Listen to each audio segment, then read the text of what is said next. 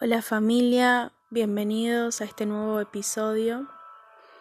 Como habrás leído, el tema de hoy es refugiados. Te quiero invitar a que pienses en algún momento que hayas querido correr a un refugio. En alguna situación que vos recuerdes que quieras buscar algún lugar seguro, que quieras sentirte tranquilo. Inclusive para muchos de nosotros, esta cuarentena está siendo bastante complicada, está siendo bastante densa. Sabemos que no es fácil eh, estar quizás encerrados en aislamiento Sabemos que no es fácil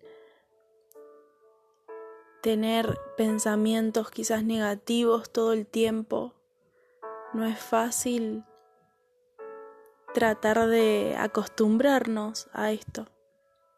Pero hoy te quiero compartir un par de fragmentos de la Biblia que estoy segura que van a ser de ayuda para vos. Porque porque a mí personalmente me ayudaron un montón y son de motivación en estos días. Ansiedad, preocupación, miedo, son muchas sensaciones, muchos sentimientos que quizás nos agobian en estos momentos.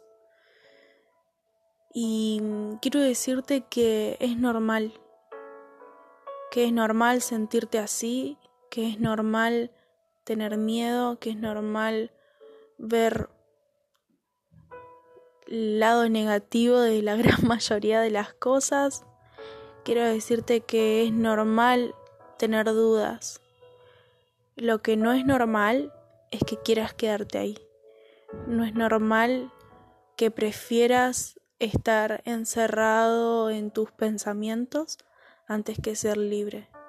No es normal ver todo lo malo día tras día.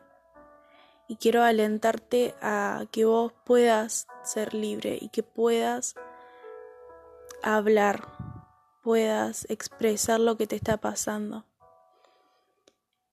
Quiero que me acompañes a Filipenses 4, desde el 6 en adelante y dice así, no se aflijan por nada, sino preséntenselo todo a Dios en oración, pídanle y denle gracias también.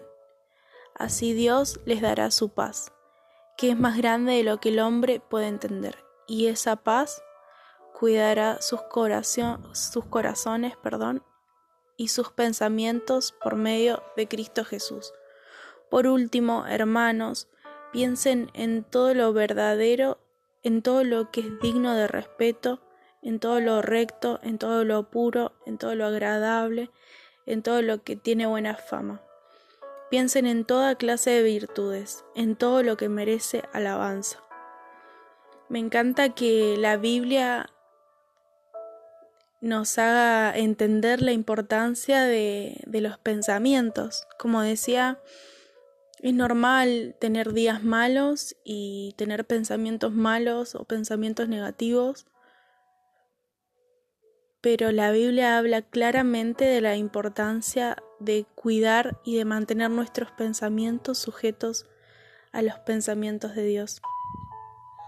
Sé que es difícil a veces tratar de, someter nuestros, nuestras ideas o o nuestras sí, nuestros pensamientos a él. Sé que quizás es un área que nos cuesta entregar, pero te quiero motivar a eso, a que vos puedas entregarle todas tus inquietudes, todas tus dolencias, todos tus miedos, tus cargas a papá.